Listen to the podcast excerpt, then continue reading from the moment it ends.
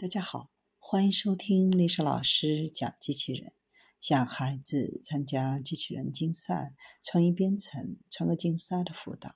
找历史老师。欢迎添加微信号幺五三五三五九二零六八，或搜索钉钉群三五三二八四三。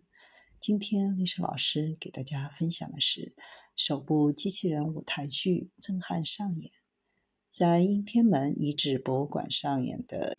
应天长歌人机交互舞台剧，通过机器人技术、多媒体、数字交互等手段，为拓展文化科技应用场景边界、实现文化价值提供新的参考。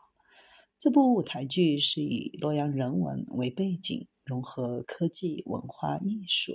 讲述古代工匠打造机甲偶人、游历神州、制造古神的故事。今天常客的舞台剧首次将机器人演员、真人演员和多种数字媒体手段结合呈现，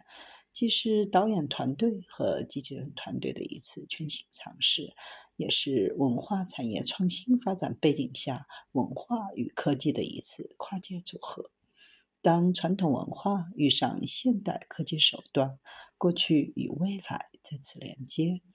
创新技术与舞台剧形式的叠加，令博物馆内容表达更加丰富多样化，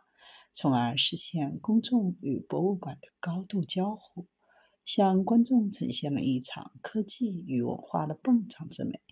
这次尝试展示了现代文旅产业如何在传统文化土壤的滋润中迸发出新的活力。这部舞台剧是一部形神兼备的当代偶剧，传递声音、视觉、情感，探索灵魂的真意。舞台视觉流光溢彩、恢宏大气，利用数字媒体技术与装置技术作为剧本内容表达方式的重要组成部分。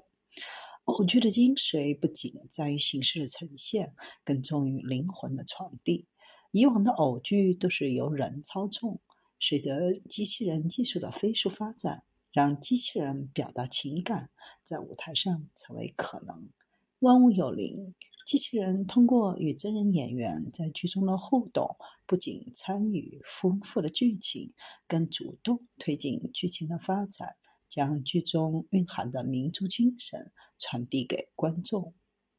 表演共有六台机器人和三位真人演员共同配合演出。机器人演员由清华大学的团队研发，表情丰富，动作精准，与真人演员默契配合，向观众们传递了极为细腻的情感，也为机器人交互研究提供了重要的参考。